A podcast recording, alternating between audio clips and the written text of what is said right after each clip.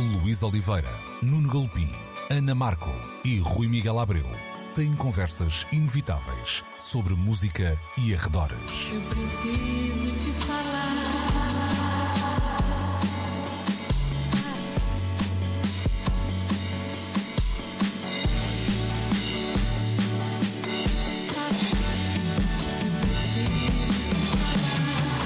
Agora na Antena 3.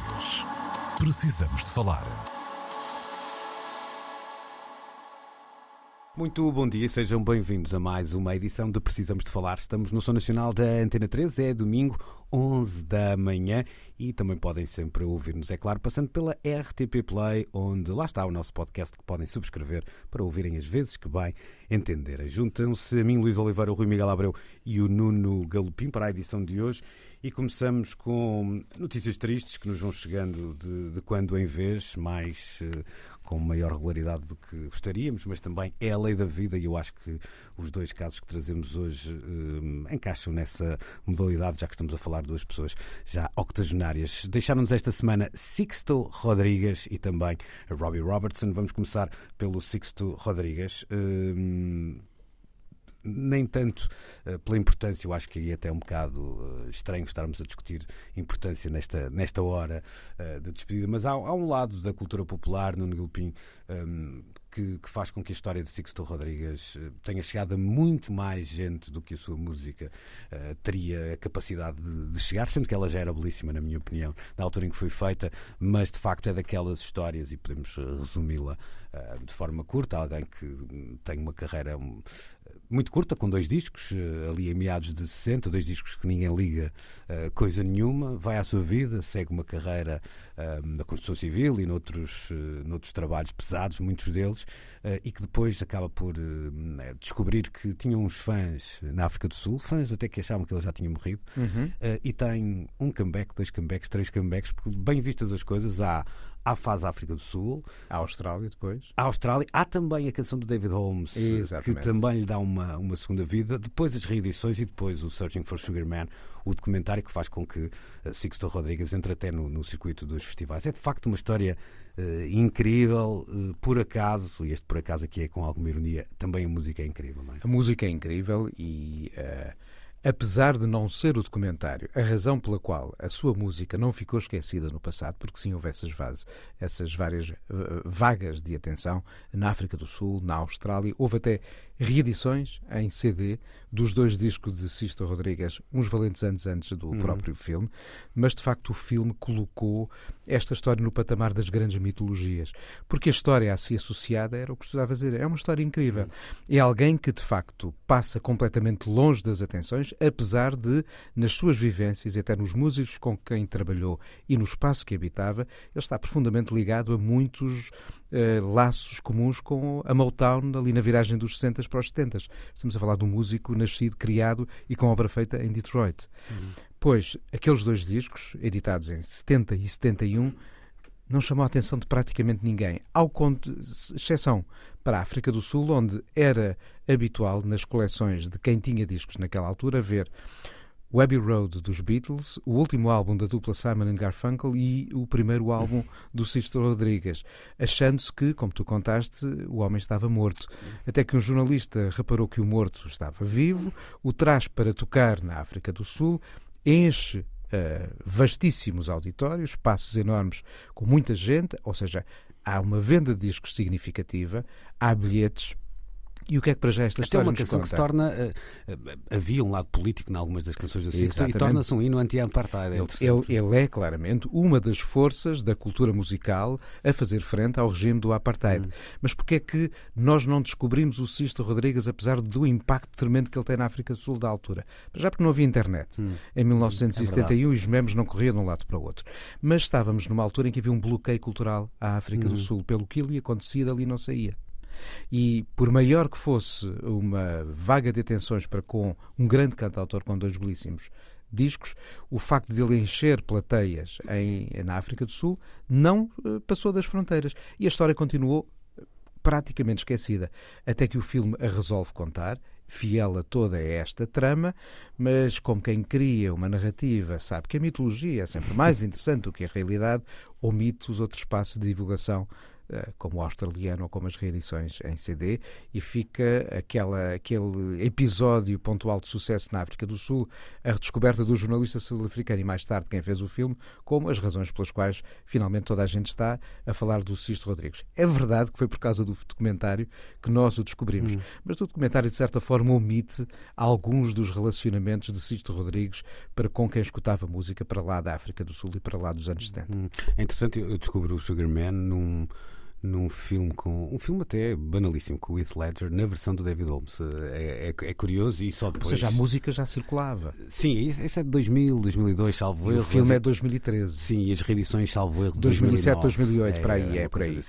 Rui é, é, é, muito interessante aqui um, um exercício. Não é um exercício de adivinhação mas por exemplo o teu trabalho que vais fazendo aqui na Antena 3 com, com Isila Seixas lado A lado B ou que o Pedro Tenreiro uhum. vai fazendo também no, no mapa do tesouro muitas vezes trazem-nos nomes de um outro tempo que por alguma razão não vingaram e não há uma razão aparente para isso ter acontecido. Ou seja, quando ouvimos o, a, aquela obra, conseguimos contextualizá-la com, com outras coisas que saíram nessa altura e que tiveram um grau de popularidade muito significativo, mas por alguma razão aquilo não aconteceu. Eu acho que aqui é um caso idêntico, ou seja, nem sequer era um artista à frente do seu tempo. O Sixto Rodrigues, aqueles discos são claramente daquela, daquela época, válidos, uhum. mas daquela época, mas por alguma razão uh, os holofotes estavam virados para, uh, para o outro lado. E depois era o que dizíamos aqui, acho que há um ponto muito interessante no que dizia o Nuno, esta ideia de, uh, do que permite hoje o streaming, seja de vídeo, seja de áudio, ou seja, por um lado.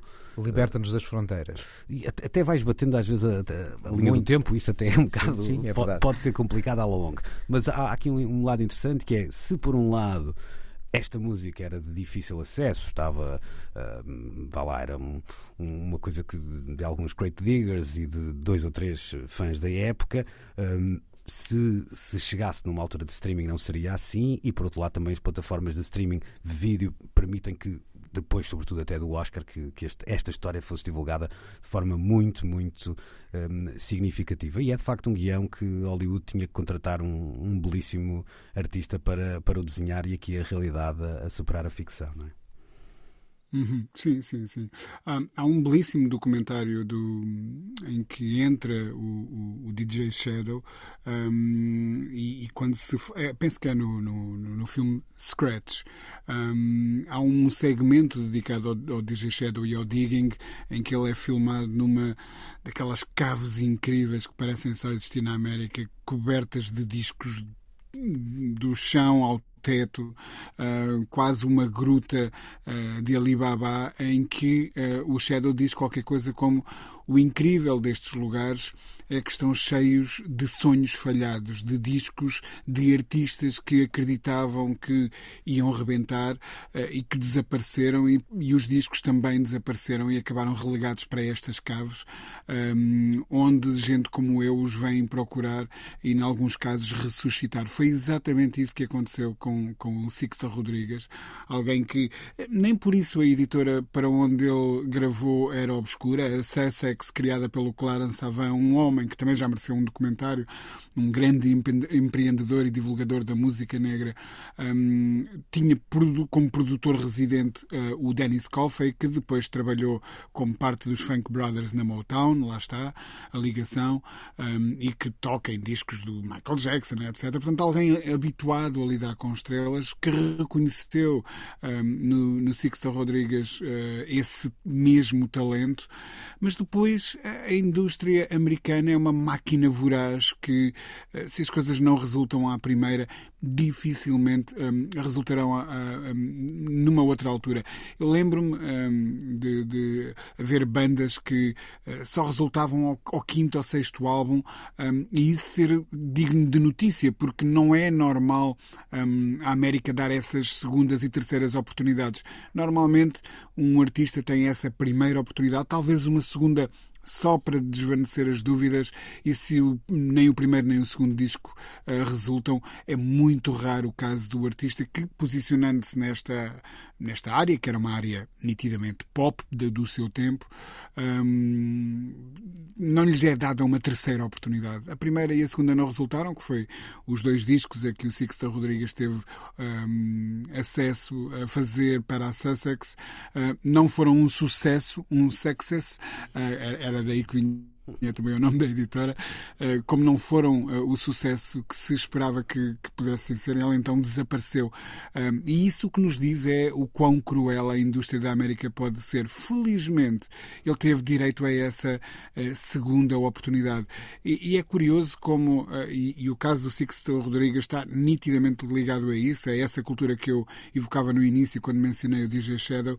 O Sixto Rodrigues é um daqueles casos que foi literalmente desenterrado das areias do tempo por quem não acredita que a música vem com prazo de validade e que uh, se não resultou naquele tempo já não interessa escutar. Felizmente que a década de 90, e, é uma coisa que foi muito criada pela, pela cultura do hip hop, essa cultura da curiosidade de mergulhar no passado e quanto mais obscuro, uh, melhor.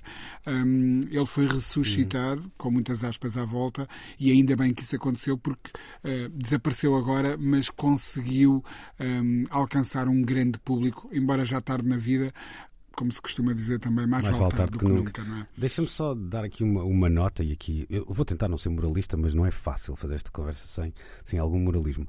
Uma coisa que, que é até notória, não tanto no documentário, mas depois em algumas reportagens que foram feitas depois do documentário do Sixto Rodrigues e que me, não vou dizer que choca, mas que me incomodam um, um pouco. Ou seja, e, e, acontece muito, por exemplo, no circuito da World Music.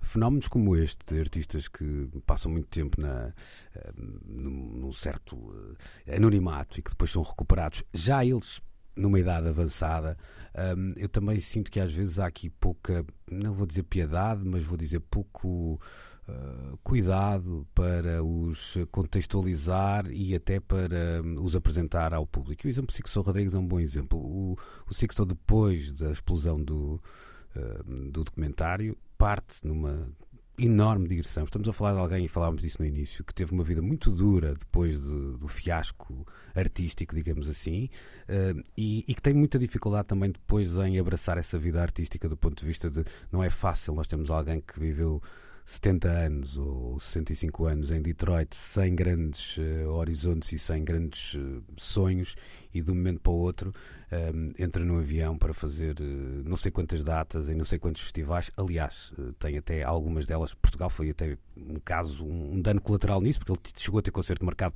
para o Primavera do Porto, um concerto um, ehm, cancelado na altura por uma exaustão grande do artista que de um momento para outro. Isto vê-se muito, muitas vezes a acontecer. Eu também acho que às vezes há aqui uma ideia, e eu é verdade, eu é me confesso culpado disto tudo também, porque nós às vezes também, um, de alguma forma, uh, embarcamos nesta. Ah, olha que engraçado, que agora vamos poder ver o senhor de 70 anos que não, ninguém lhe ligava nenhuma e agora toda a gente liga, esquecendo-se que há ali uma coisa que é quase e muitas vezes até violenta para, para estas pessoas que não. não que deviam ter uma espécie de ponto intermédio entre esta voragem do rock and roll e, e, e o lado de, do esquecimento ao que estavam votados. Eu sei que isto sou, sou moralista e um bocadinho.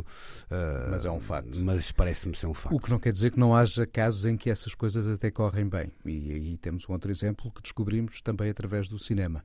O caso dos músicos que, a dada altura, praticamente esquecidos durante décadas a fio, se transformam em êxitos da internacionalização de um velho som cubano através do uhum. Buena Vista Social Club do, do Wim Wenders, que dá depois uh, uma hipótese daqueles músicos apresentarem no Carnegie Hall, algo que o filme também retrata, e o, o lançamento, esta em dizer, o lançamento de carreiras internacionais é para todos aqueles nomes. No caso deste, ainda conseguimos ouvir um disco de material novo do Ruben Gonzalez, o final de uma vida pelo menos satisfeita de um Copai segundo, onde o Ibrahim. Lá está, eu, eu lembro-me de ver o.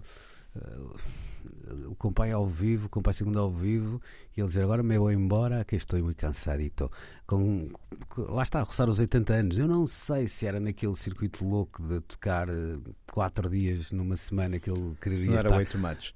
Provavelmente mas... não há outro, eu percebo, não há um, é, é difícil é. o meio termo, mas e, e, é, e é, interessante um outro assunto no Sixto Rodrigues, antes de avançarmos para o Robbie Robertson, que é um, há pouco falámos do sucesso na Austrália, na Austrália, uhum. não, na, na, na África do Sul. Sul eh, e perceber que o músico, e se calhar aqui também o facto de ele ter ascendência hispânica tem alguma coisa a ver com isso, eh, porque estes artistas foram de, facto durante muito tempo muito maltratados, continuou sem receber um tostão quando vendia muito na, esse é na África do Sul. Esse é? é? o dado uh, interessante a reter e não devidamente explorado pelo filme, que é uh, há royalties cobrados durante anos com discos que se venderam em quantidades significativas na África do Sul. Porque não é um mercado pequeno, não é? Porque não é um mercado. Como é que esses royalties não chegaram ao hum. músico?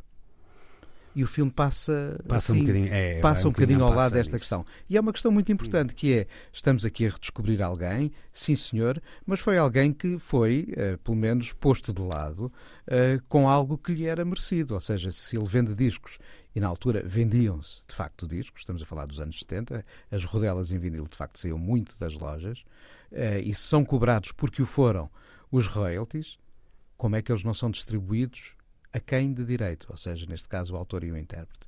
A questão que, que de facto ali ficou por responder. Foi assim tratada com com pouca profundidade, vamos dizer assim. Entretanto, Robbie Robertson, no mesmo dia e com apenas um ano de diferença, também nos uh, deixou um homem que tem a sua carreira muito ligada à The Band, com êxitos inacreditáveis, como The White, um hino de uma, de uma geração, geração uh, Vietnã, vamos dizer assim, para, para ou da, dos direitos civis, a luta pelos direitos civis na América, se quisermos usar outra, outra imagem um bocadinho menos bélica. Um, alguém que depois fez um caminho também ligado a Bob Dylan, muito, muito ligado a Dylan. Em, em etapas distintas em, em, etapas distintas e quando não era a trabalhar com ele, era muitas vezes um confidente. Aliás, nas raríssimas entrevistas de, de Bob Dylan, era muitas vezes referido o nome de Robbie Robertson como alguém que até conhecia as canções antes do, do grande público e depois uma, uma parceria, se calhar até um bocadinho mais, como é que eu ia dizer, um bocadinho mais, não vou dizer tímida, mas mais discreta do que outros uh, nomes que fazem coisas similares, com o Martin Scorsese. Ora Ele bem, foi sempre um. Era aí que eu ia buscar. Nós, quando falamos naquelas duplas históricas entre o Bernard Herrmann e o Alfred Hitchcock, é claro que não é ao longo de toda a obra do Hitchcock, mas num período significativo, o John Williams com o Steven Spielberg, o Danny Elfman com o Tim Burton, o Angelo Badalamenti com o David Lynch, esquecemos às vezes de que há uma relação que vem desde o Last Waltz. Uhum de 76 até. Até o Irishman. Até, não, até, até o, próximo filme. filme o próximo filme, uhum. o, o, novo filme do, do, do Scorsese, uhum. a estrear ainda este ano, ainda teve música do Robert Robertson. É certo que esta longa colaboração nem sempre se manifestou na composição. Uhum. Muito do trabalho do Robbie Robertson, para o, parte do trabalho dele para o cinema do Scorsese, às vezes tem a ver com produção, curadoria, um, uma presença importante na construção do edifício sonoro. Mas há várias boas e interessantes bandas sonoras que nos fazem, às vezes, notar que quando falamos destes pares ordenados, às vezes estamos a esquecer de coordenar dois, que são dois nomes gigantes e que afinal tantas vezes estiveram juntos. E há bandas sonoras, de, de facto, de, com a marca do Scorsese que são inacreditáveis. O Casino é uma delas, mas uh, muitas, muitas. Curiosamente, há, há, alguns fetiches dos dois, dos dois nomes. Os Stones, à partida, há, uhum. eu no outro dia fazia um, um, programa sobre precisamente os 80 anos do Scorsese com, com a música dos filmes e estava a ler alguns que o Gimme Shelton aparece para em quatro filmes. Do, portanto, nem, nem sequer é só os Rolling Stones, é aquela canção em, em particular. Rui, depois está também um nome que, que no fundo junta não é o único, mas faz também uma, uma, belíssima súmula entre uma ideia de música elétrica americana e uma ideia de, de tradição. Uh, uh, as gravações da The Band e as Basement Tapes com, com o Dylan são disso o melhor exemplo. Há, há, há, um lado de Robbie Robertson que era de facto também uma, uma voz da América, naquele sentido mais lato que esta expressão normalmente se contempla, não é? Uh, sim, apesar de ele sendo canadiano uh, e tendo crescido um, ehm, numa reserva uh, índia, ter uma visão um bocado romantizada de, dessa América. Uhum. Um, ehm, e, e e, portanto, eh, havia, por um lado, sim, era alguém que foi educado no rock and roll, a ver o cinema americano desde um, uma infância muito tenra, um, andou na estrada eh, com os The Hawks e, portanto, aprendeu a conhecer, até a conhecer essa América real, mas o seu olhar não deixava de ser um olhar um, filtrado por essa uh, conveniente uh, distância cultural que ele tinha para com a América real. A, América do Robbie Robertson não seria a mesma América do Dylan, mas essa aí isso permitiu-lhe colocar o filtro da imaginação a funcionar e acho que é por causa disso que as canções dele depois acabam por ressoar junto de uma geração que precisamente procura procurava visões alternativas para aquilo que era uma realidade muito dura naquele uhum. tempo. Uh, nós falávamos do, do, do Sixto Rodrigues um, e, e é curioso pensarmos como havia aqui dois impulsos opostos.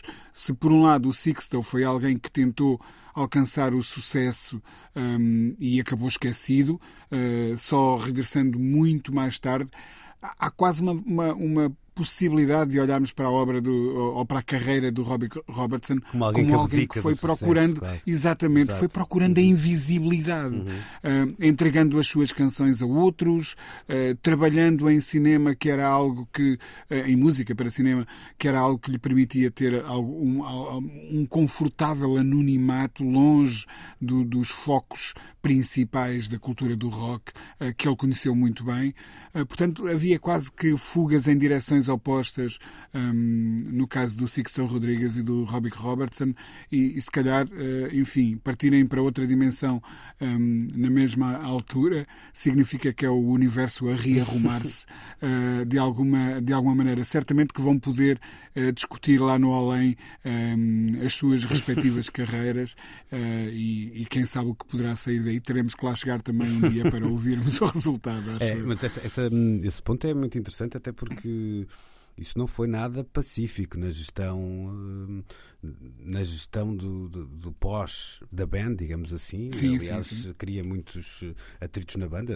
Livan Helm, pouco antes de morrer, tem, tem entrevistas demolidoras para Robbie Robertson é e, para a maneira como esse, essa vontade de sair da ribalta e de, no fundo, matar a The Band, entre aspas, é claro, acabou por, por ter consequências trágicas na, na vida de, de outros dos membros da, da banda e até havia assim uma, uma atitude muito acusatória de, de na altura para com o é, Robbie Roberts. Estás-me a é? tirar o pão da boca, não é? Era um bocadinho o discurso sim, dele, sim, é? sim, sim, Mas há ali sim. claramente uma demanda pessoal que quer fugir dali. Sim, e não deixar a música optando por trabalhar com outros eh, com o Neil Diamond, por exemplo. Uhum. Ele toca no Corton Spark da Johnny Mitchell a dada altura. Ele toca com, o Ryuichi Sakamoto, Sakamoto no final dos anos uh, 80.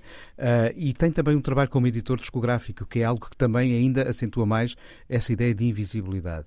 O facto é que quando passamos a pente fino a sua obra discográfica em nome próprio, a partir de 87, com os da band ou em colaborações com os outros, está aqui uma obra absolutamente notável. Hum, hum. É, e e fica também uma, uma espécie de oportunidade, estes momentos também têm, têm sempre esse lado, de revermos o The Last Waltz, que não sei se será o. É engraçado, é um final que é um começo.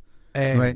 Estão, está ali a celebrar-se o final dos da banda, ele claramente a pôr o ponto final uhum. da sua relação com aqueles amigos, ao mesmo tempo a iniciar uma relação com o cinema, com Scorsese.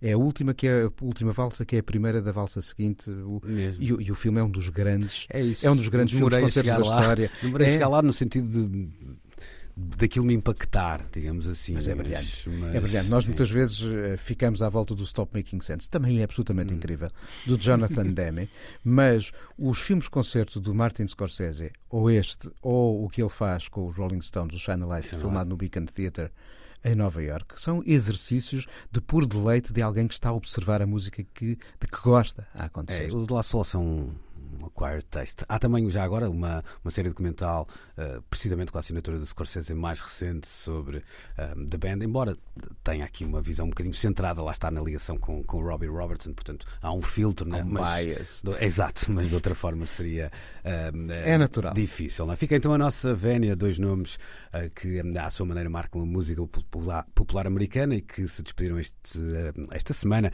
aos 81 anos, Sixto Rodrigues e aos 80 Robbie Robertson. Precisamos de falar.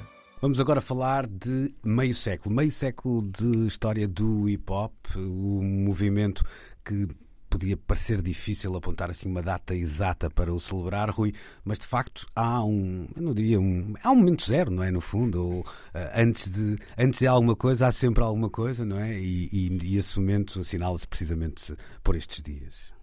Exatamente, 11 de agosto. Eu, eu, quero acreditar que qualquer cultura seria para qualquer cultura seria possível identificar esse momento zero. Não sei se para o rock and roll um, é, é, é o, o, o, amplificador do Ike Turner avariado e a gerar aquele fuzz que uh, dá aquela sujidade que o rock and roll primitivo uh, tinha, um, mas, mas certamente que haverá momentos muito definidos que funcionam quase como uma espécie de explosão original, não é? O Big Bang que dá origem depois a um universo.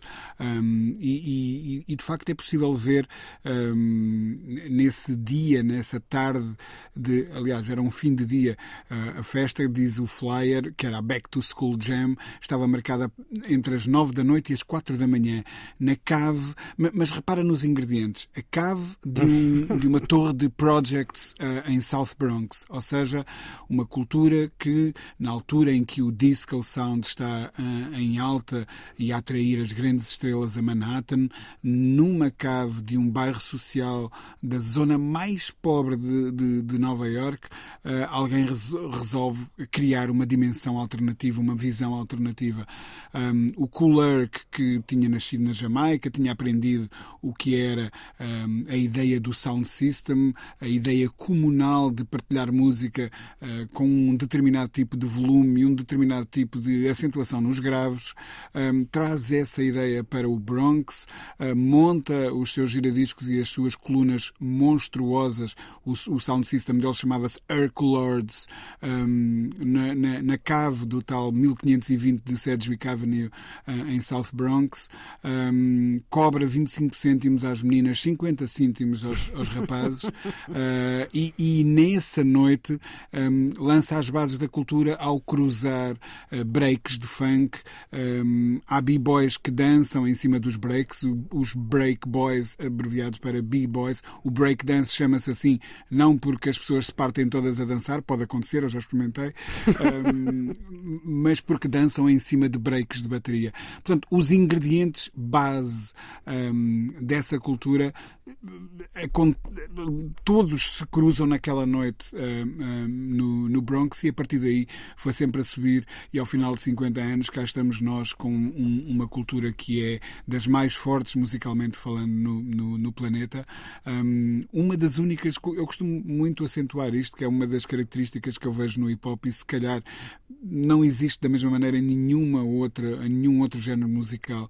Um, repara, uh, nós próprios tivemos aqui muitas bandas de rock a cantar em inglês, há bandas de rock a cantar em inglês na Suécia, a cantar em inglês em Espanha, na Alemanha, por aí adiante. Um, e o, o hip hop em cada país em que se instalou adotou a língua local, mas tu reconheces instantaneamente se uma coisa é hip hop, independentemente da língua em que está a ser uh, interpretada. É, portanto, uma cultura com códigos muito vincados, que foram aprimorados, obviamente, ao, ao longo destes 50 anos. Se calhar, ouvindo uma cassete, se, é, se essa cassete existisse um, ehm, com essa primeira festa do Clerk, um, ehm, a 11 de agosto de 73, na tal cave do Bronx, um, ehm, pensaríamos nela como se calhar hoje pensamos nas, nas gravuras de Foscoa, quando as comparamos com a arte moderna, não é? Um, reconhece que há ali qualquer coisa, uh, mas é, é, um universo de distância daquilo que nós conhecemos no presente. Claro que sim.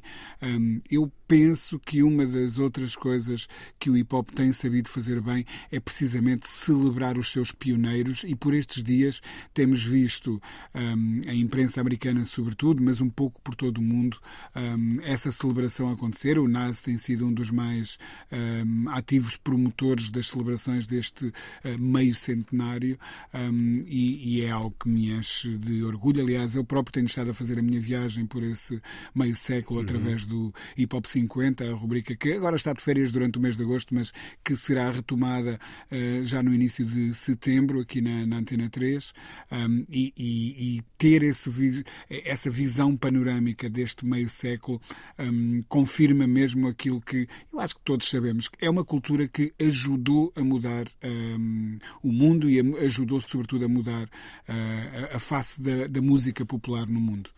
Olha, Rui, deixa-me fazer-te aqui uma questão e tem a ver com o Cool Herc e precisamente esse edifício em South Bronx. Aqui há uns anos lembro-me de ler artigos sobre a eventual musealização ou preservação daquele espaço, algo que não aconteceu, por exemplo, no berço de uma certa cultura punk nova-iorquina, falo do CBGB's, por problemas com a renda fechou e naquele 315 uh, da Bauer e hoje em dia há uma loja de uhum. roupa chique.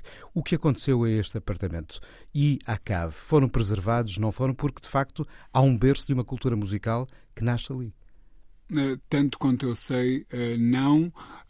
Há artefactos desta era que estão preservados no, no, no museu dedicado à cultura afro-americana dentro Smithsonian, Smithsonian. Em Washington. Um, e fala-se fala muito, tem havido muito debate sobre uh, a instituição um, de um museu ligado também uh, a um Hip Hop Hall of Fame, um, mas sei que já foram dados alguns uh, passos nesse sentido. o próprio Smithsonian lançou muito recentemente, um, até hoje, o Smithsonian só, só fez três grandes antologias para três grandes invenções musicais americanas.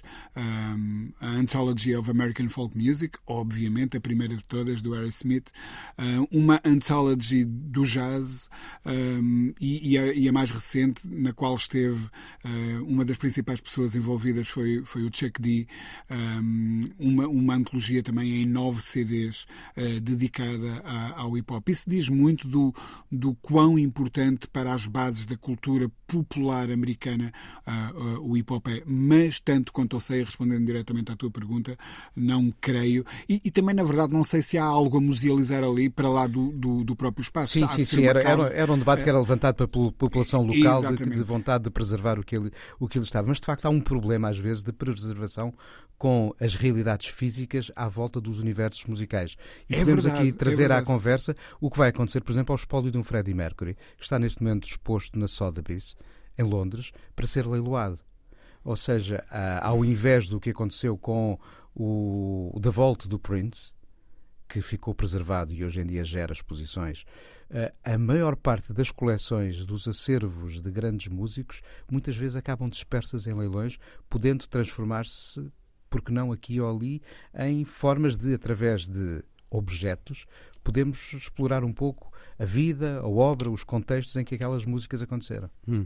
Deixa-me colocar uma, uma questão, hum, ao contrário do, do Rui, que tem uma, uma ligação bem mais profunda ao hip hop. Hum, no teu ponto de vista, que obviamente seguiste como, como, profissional da área o, o, movimento, não os 50 anos todos, mas, não, mas, mas lá perto. Mas é? dei, dei, por mim a escutar, por exemplo, com atenção, primeiras manifestações da hum. cultura hip hop na cultura pop que eu seguia com atenção ali na alvorada dos hum. anos 80, desde um Rapture de Blondie, a um hum. anti-rap de Adam and the Ants, mais à frente e um bocadinho melhor, ao primeiro álbum do Malcolm McLaren, há uma série de expressões de exploração de qualquer nova que está a acontecer que naturalmente me fez uh, hum. parar para, para tentar perceber o Mas que era assim, aquilo. em retrospectiva, pensando nestes 50 anos, que, qual é, que, que legado é este? Que, o, que é que tu, o que é que tu achas que se tivesses que definir assim duas, três traves mestres, o que é que o movimento hip hop nos deixou? Eh, para onde é, que, onde é que apontarias? Ui, é muita coisa. Para já, Sim. uma das coisas que o Rui disse é muito interessante. As formas musicais conhecem existências uh, transfronteiriças, ou seja, ultrapassam as geografias das culturas e das línguas. Muitas vezes, uh, sobretudo na música vocal, há ou sempre houve uma espécie de língua dominante. A ópera sempre foi, sobretudo, cantada em italiano ou alemão. Hum. Ocasionalmente em francês. Mas desde sempre houve as línguas dominantes que criam o formato, criam a cultura, a exportam e é naquela língua que, sobretudo, acontece a projeção ou, a, ou, o nascimento de expressões internacionais de uma cultura que não nasceu ali. A cultura rock and roll, claro. nascida nos Estados Unidos, é, tem o inglês como a sua língua mãe e, quando se exporta e conhece depois frutos noutros territórios, é o cantada em inglês, depois aparecendo dos chutes e pontapés entre nós, aos poesia noir em, em França e outras coisas mais, naturalmente há expressões locais. Mas sempre há um corpo importante de quem acha que é ao aceder à língua que não é minha, mas é da cultura uhum. de onde uhum. vem esta música, que eu me devo expressar. Eu quase não me lembro, com exceção para um ou outro momento pontual, os do Weasel tiveram uh, uh, música em inglês no seu primeiro EP. Uh, Estava no outro dia a comentário, tem, tem ideia, o Rui pode me ajudar, tem ideia o, God, o God, e sem cerimónias de Mind the Gap, salvo traz um tema também com, com o Try High Tower cantado em inglês, não é? São episódios. Sim, sim, são, são episódios. Aliás, na cultura hip hop do Porto, Toda qualquer expressão... palavra usada em inglês era até mal vista. Ora bem, o Bossa si gravou em inglês também, no, também é verdade, no, também República. é verdade, no República. E o hip hop o que foi fazendo nos muitos espaços onde foi nascendo foi procurando como é que através de uma nova música menos cara de fazer, eu podia expressar qualquer coisa que tinha a ver com o meu cotidiano, a minha identidade.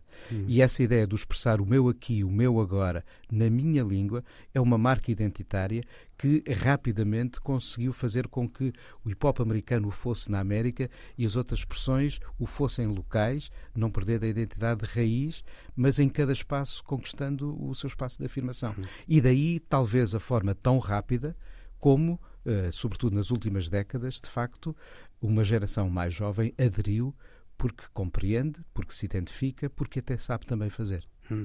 Eu concordo, concordo em absoluto contigo. Juntaria dois eh, dois pontos, um deles até abordado uh, nestas mesmas conversas de domingo, e eu tenho que confessar que, se calhar, se não fosse a, sageza de Rui Miguel Abreu, não teria chegado lá. Um, lembras-te certamente de um, de, um, de um, programa em que discutimos também um aniversário, a propósito do aniversário de um, de um modelo muito particular uh, de giradiscos um, e perceber ah, como algo que tinha sido criado para uma função, de repente uh, tinha ganho um outro estatuto, tinha virado um instrumento, algo que era feito para reproduzir sim, a música sim. dos outros, tinha passado a ser matéria-prima para, para a criação musical. E, e essa reinvenção é, é, para mim genial. Não, não se esgota nisso, mas, mas tem aí um impacto muito grande, porque também tem a ver um bocadinho com essa ideia de, de matéria-prima e de facto é um, é um é um estilo musical, um movimento, que quisermos aqui chamar, que teve a capacidade de primeiro identificar, depois uh, manipular, se quisermos, e reinventar a música do passado e trazê-la para, às vezes, o presente, outras vezes até para o futuro. E, e não é só a música negra, ou seja, se, se começou muito ligado ao, ao, funk, à soul, etc. Mas depois extravasou-se. Sim, nós hoje ao, conseguimos ao... ver hip hop a samplar rock progressivo e a. E Durante as Jornadas Mundiais da Juventude, conheci expressões de hip hop ligados a uma cultura católica latino-americana.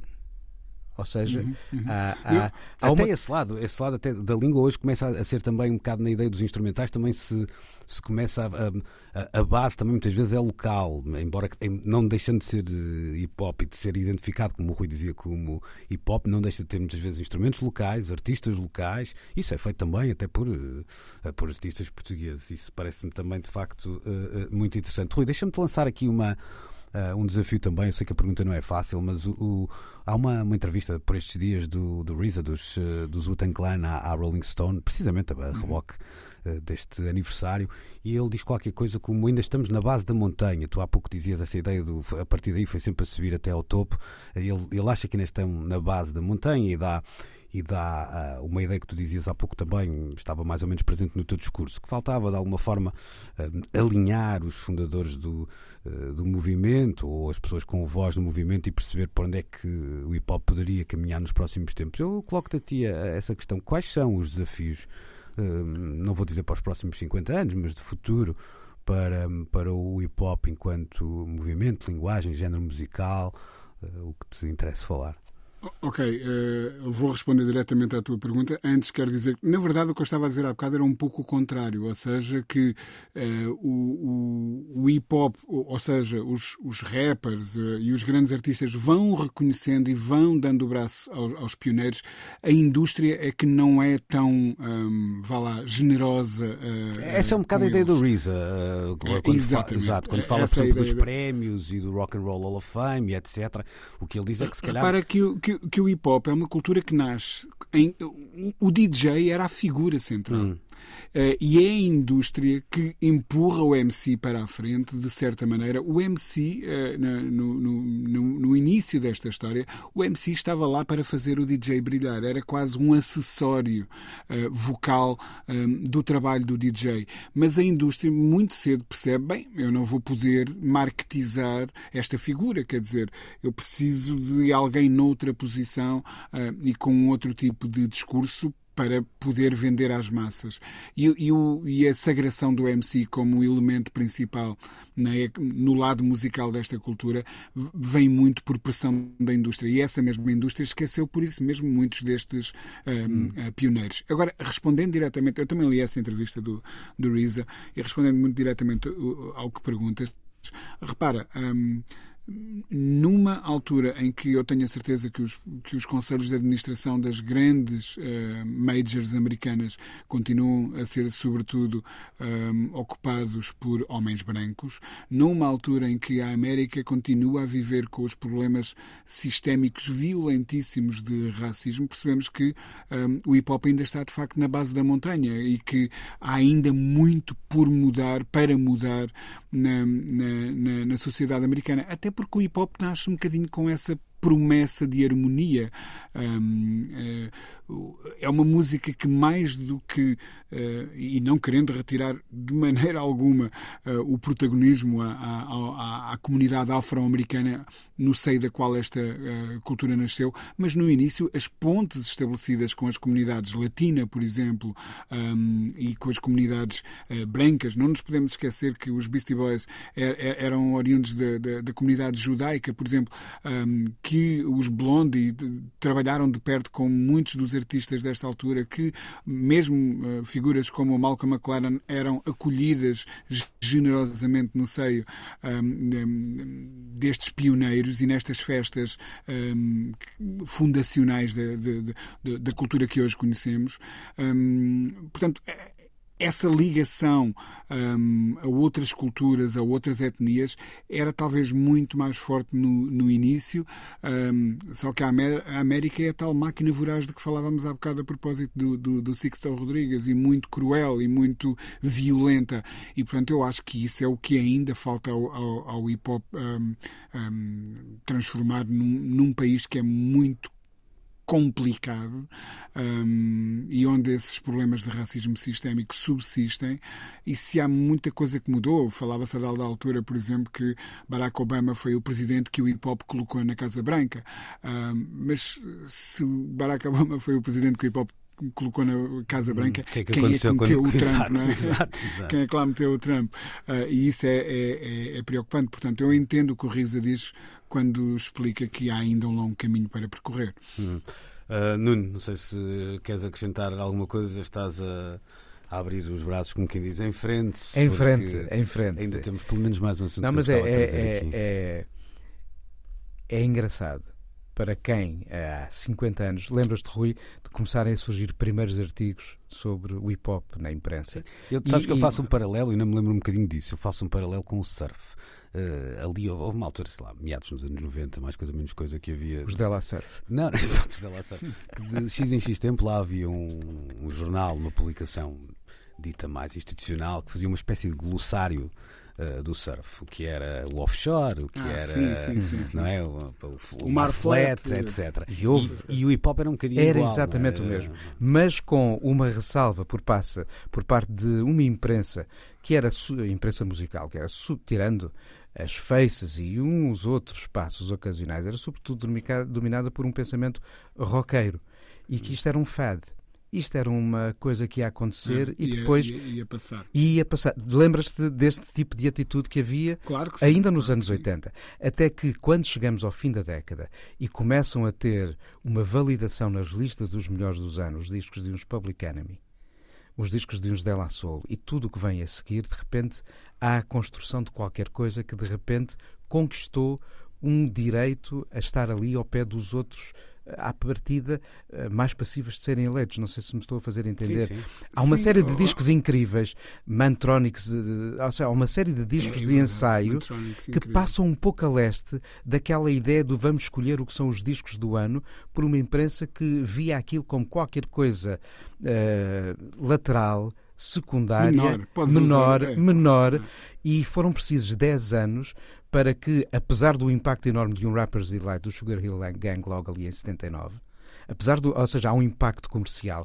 pontual de um ou outro título, mas o reconhecimento crítico leva de 73 a 88, 89 para começar a acontecer. Oh, oh, não, não precisas de ir mais longe, não é só o reconhecimento crítico. Um, um, havere, haveremos de ter uma conversa semelhante ano que vem em relação aos 30 anos do, do, do República um, uhum. e, e, aos 30 anos desta cultura, uh, discograficamente falando, claro, em, em, Portugal.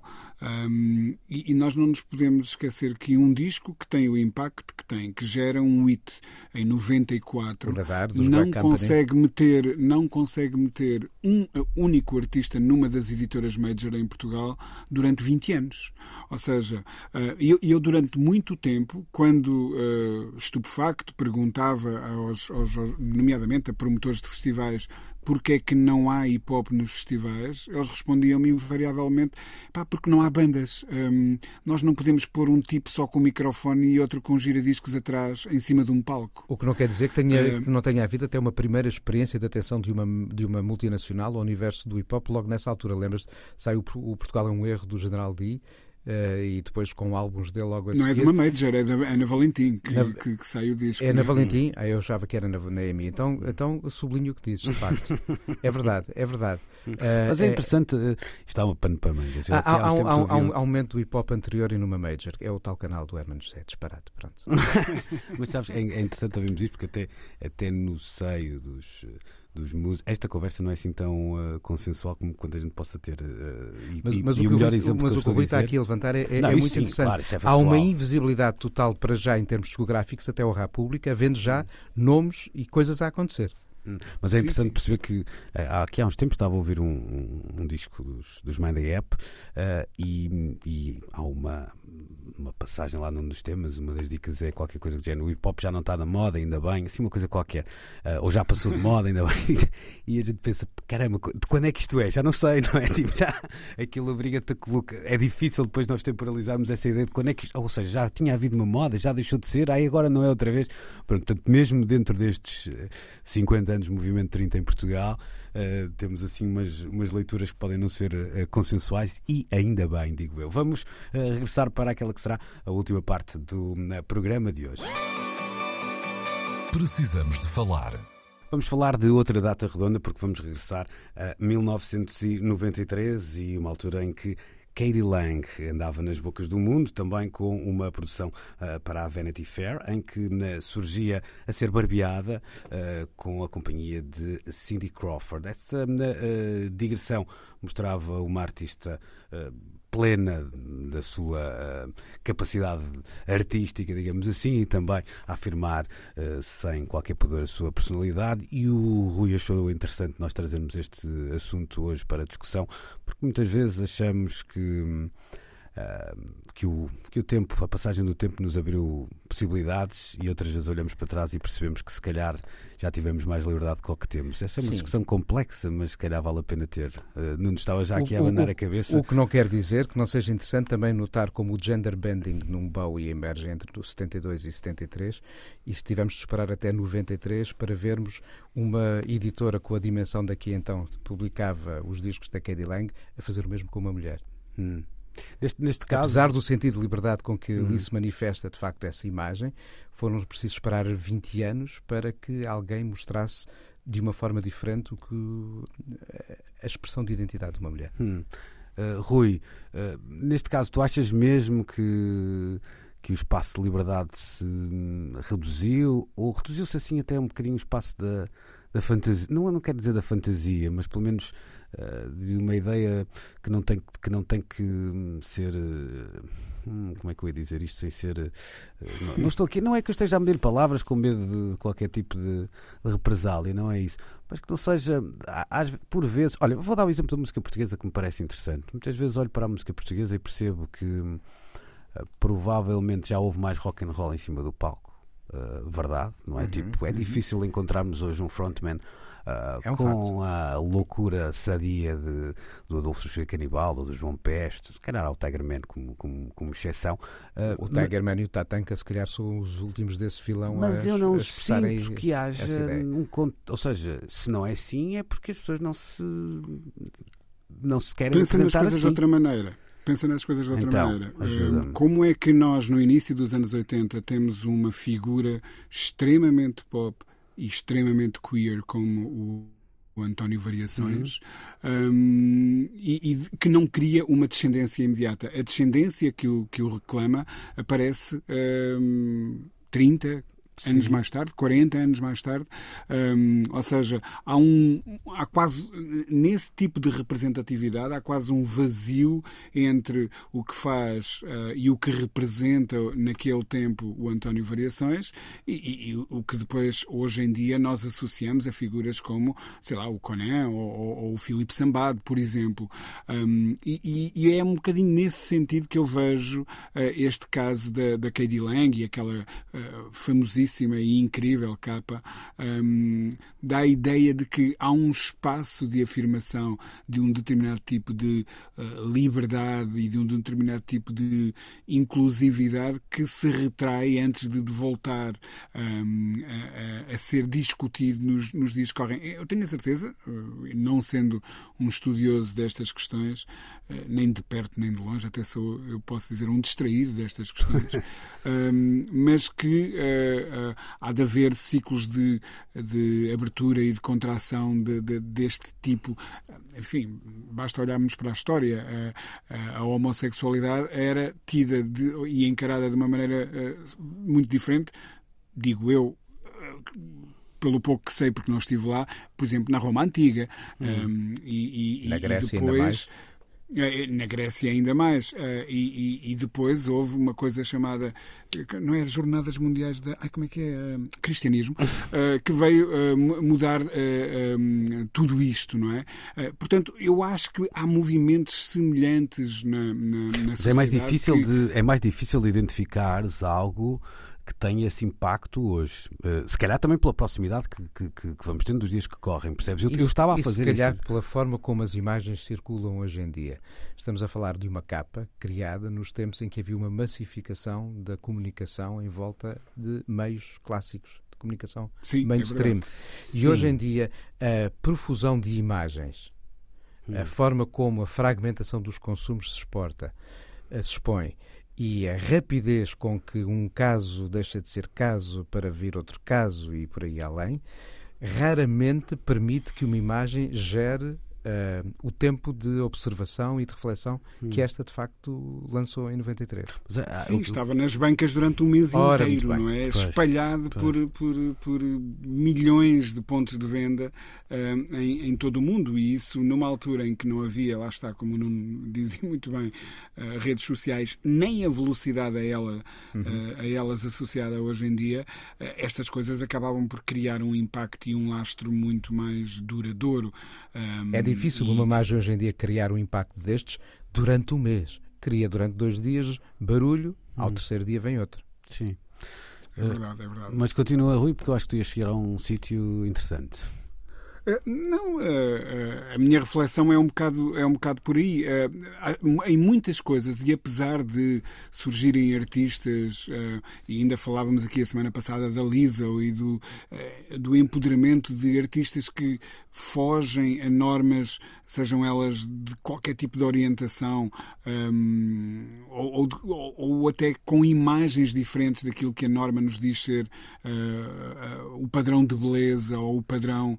Uh, seja lá do que for, uh, e sempre que alguém escapa a esse padrão, um, há sempre uma certa um certo ruído e uma certa violência até uh, associado a, a, a isso. Um, e embora isso aconteça nos, nos, nos, tempos que correm, se calhar as vozes. Quem se sentisse incomodado por aquela revista nas bancas em 93 eh, não tinha as plataformas para espalhar o seu ódio ou o seu fel, não é? Hum. A coisa acontecia por vontade de quem achava que a sociedade precisava de mudar. E hoje em dia os Aí, algoritmos okay. ditam muito uhum. isso, não é? Uhum. Aí concordo em absoluto contigo. Uh, o que eu estava a dizer, o que estava a, a, minha conversa começou por outro lado, que tu deste um bom exemplo quando falas de, de, de variações, ou seja, por vezes eu parece e também há aqui um lado que, e a popularidade tem a ver com isto, ou seja, uh, há figuras que, cujo impacto poderia ter sido gigante tivessem sido populares e, e, ah. e às vezes com o discurso certo, na altura certa e tudo mais, essa incapacidade de chegar a mais gente, pelo menos coartou grande do poder desse discurso. O que eu estava a, a tentar dizer é que se por um lado muitas vezes não é fácil vivendo os tempos que vamos vivendo, identificar. É um bocado como a história da pandemia, nós falamos muito disso aqui. Será fácil nós, daqui a uns anos, percebermos que discos foram feitos da pandemia se olharmos com decalque para as letras e houver aquela referência mais uh, óbvia?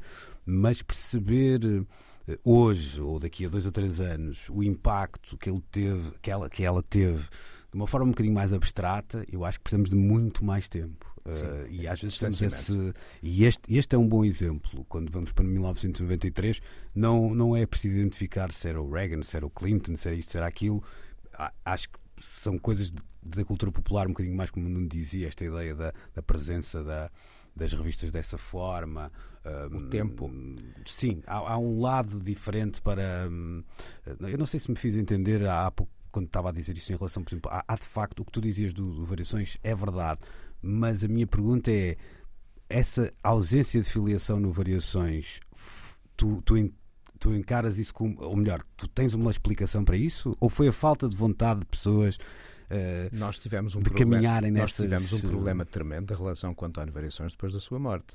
Então é verdade. A morte do António Variações. Esse, esse exemplo não é fácil por variedíssimas razões. Mas é, é, havia ali uma doença que assustava, uhum. havia um estigma que se associava e houve um silêncio de relacionamento de, de, todos nós portugueses para com a, a, figura e a música do António Variações uh, logo sim, depois sim. Da, da, da, sua morte. O segundo disco, perante o lastro que vinha atrás, deveria ter sido um sucesso monumental. E, e Passaram-se anos até que, depois de primeiras versões com os Delfins, a Marguinhas, a Helena d'Água e Pescar Inéditos e toda uma construção que depois uh, transforma gradualmente aquela memória numa coisa sim, mais sim, fácil sim. De, de, lidar, também com a própria evolução da progressão da relação de todos nós com a comunicação do que era o VIH e a SIDA. Hum.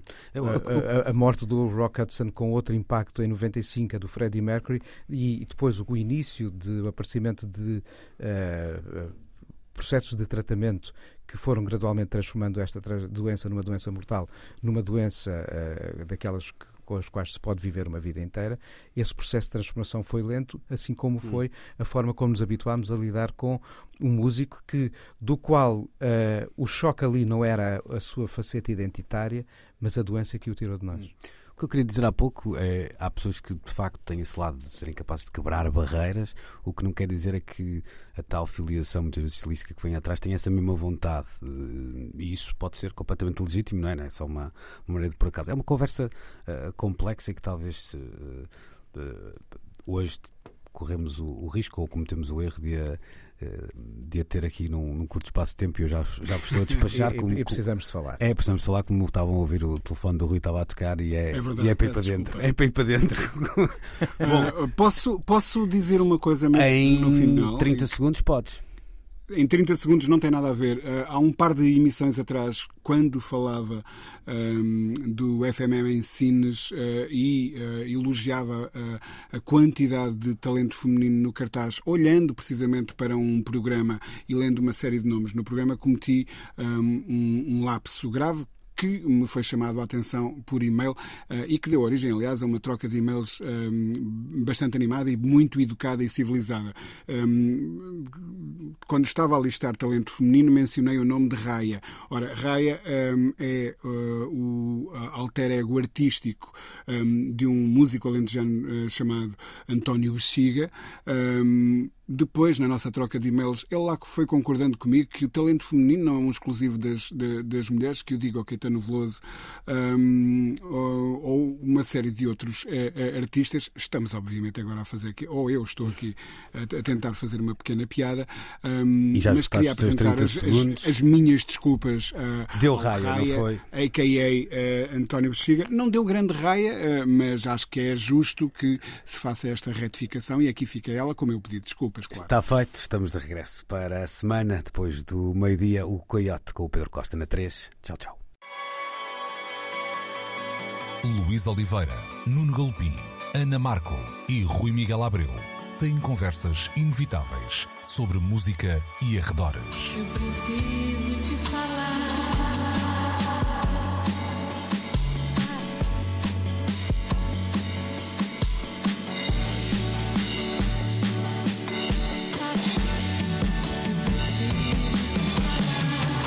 Agora na Antena 3.